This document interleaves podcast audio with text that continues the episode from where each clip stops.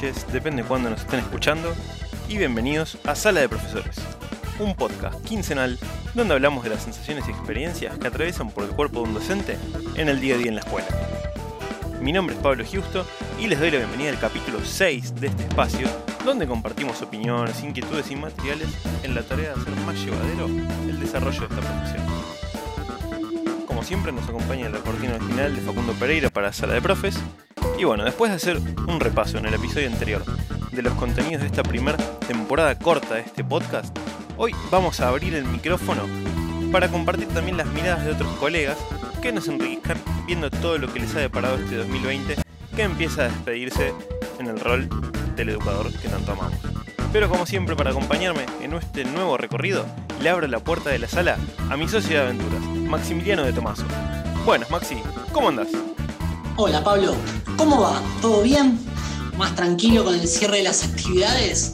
Bueno, recordamos que igual seguimos acompañando y trabajando con los chicos y con las chicas que tal vez adeuden algún tramo, algún periodo, bueno, todo lo que fue el año. Pero sí, la verdad que por lejos diciembre afloja un poco de, de, intenso que es el mes de noviembre.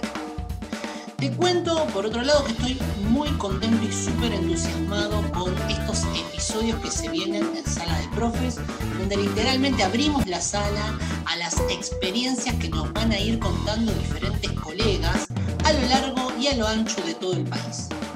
La idea es eh, básicamente escuchar diferentes miradas, enfoques, apreciaciones que nos sumen de cara al futuro eh, en pos un poco de repensar nuestro habitar en la escuela. Que es por eso que, bueno, profes de diferentes partes del país van a estar participando en estos episodios y nos van a contar qué elementos de ruptura y de continuidad imaginan a partir de la pandemia. Y si imaginan un cambio estructural a futuro en los modos de enseñanza y de aprendizaje. A ver, la realidad es que nosotros ahora vamos a abrir el juego y vamos a escuchar eh, audios que nos han mandado diferentes profes de diferentes partes del país. Así que eh, la consigna básicamente fue eh, dejar un disparador y que salga de los profes un poco toda una, una mirada en relación a esto que, les estaba, que les estaba contando. Así que bueno, vayamos a a lo, lindo del, del, episodio de hoy, que justamente escuchar a otros colegas de diferentes partes.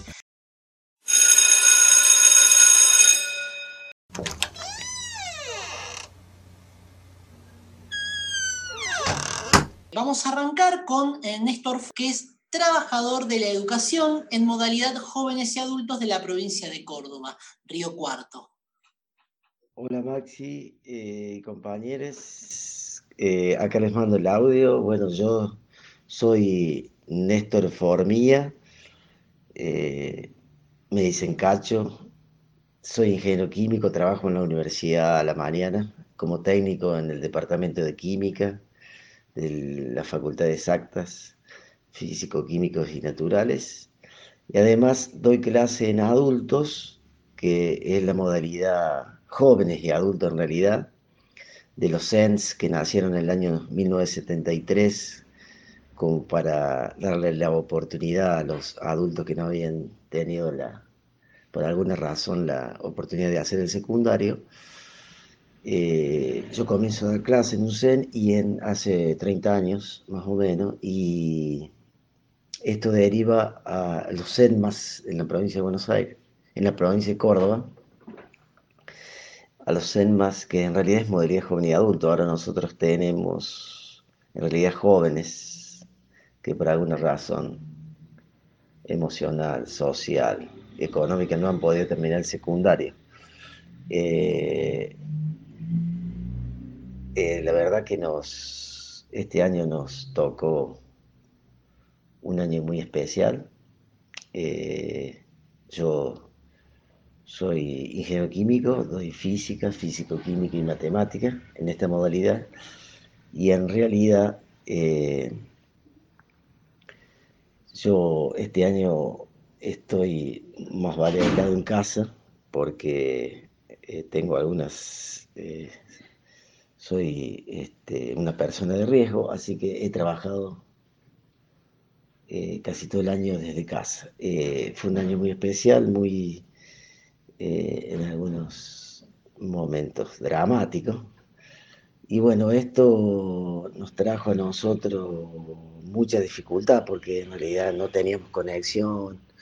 Los chicos damos, damos clases por WhatsApp, los chicos no tenían las herramientas. Bueno, al final creo que vamos a incorporar a partir del año que viene eh, la herramienta virtual como para que en esta modalidad nos ayude a mejorar un poco el vínculo, la cuestión académica, porque en realidad nosotros tenemos muchas ausencias y, falta de, terminalidad. Y bueno, este es un año que eh, como decía Espinosa, es evidente que somos movidos por muchas maneras, por causas exteriores, que semejante a las olas del mar agitadas por vientos contrarios, nos balanceamos, ignoramos nuestro destino y el futuro acontecer. Es decir, que nosotros ignoramos qué va a pasar este, el año que viene con esto. Este, habría varias preguntas para hacernos. Por ejemplo, cómo tejemos lazos en el territorio, hablando del territorio con los vínculos, ¿no? Hablando más allá del espacio, sino con los vínculos.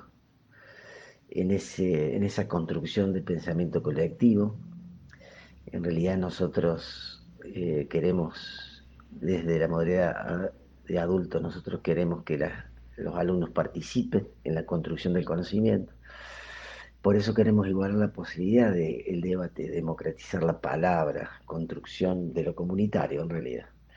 Así que bueno, este, queremos que el alumno tome un rol protagónico, pero en realidad no sabemos cómo va a ser el año que viene. Es toda una incertidumbre y como decía un filósofo, este, Diego Tatian, eh, que dice que Spinoza alienta siempre una ética de la afirmación que no se mortifica con, lo, que, lo, nos falta, con las imperfecciones, con las carencias, límites, sino que goza con lo que hay en el mundo y en los seres vivos para pensar la vida de manera de vivir exactamente desde allí. Entonces, un poco nosotros vamos a ver qué nos toca y a partir de ahí este, trabajar eso. Así que bueno, un abrazo, felicitaciones por este, tan este, loable este, objetivo de juntar gente de, que estamos trabajando en las escuelas de distintas maneras, en distintas partes del país. Un abrazo.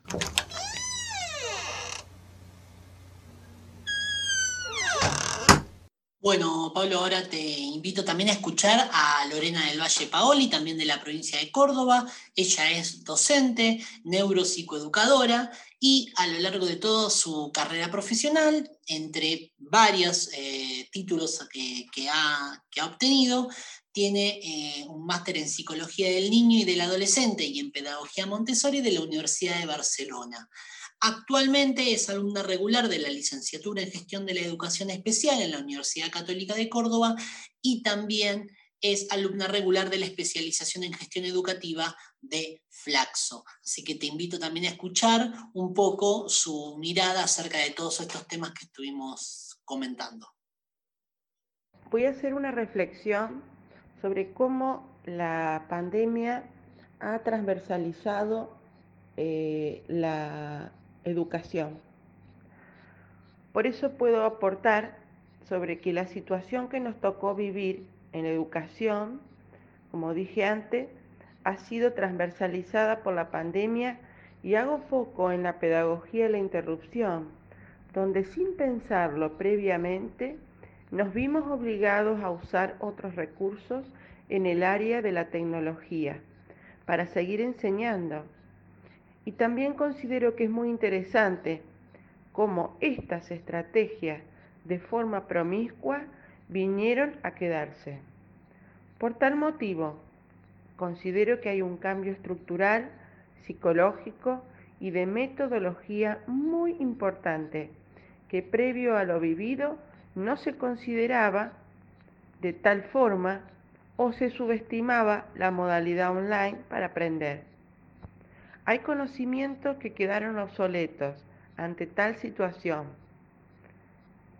Luego nos generó una situación de despertar nuevas técnicas que estaban dormidas o latentes para incursionar otros caminos de aprendizaje y mundos de conocimiento.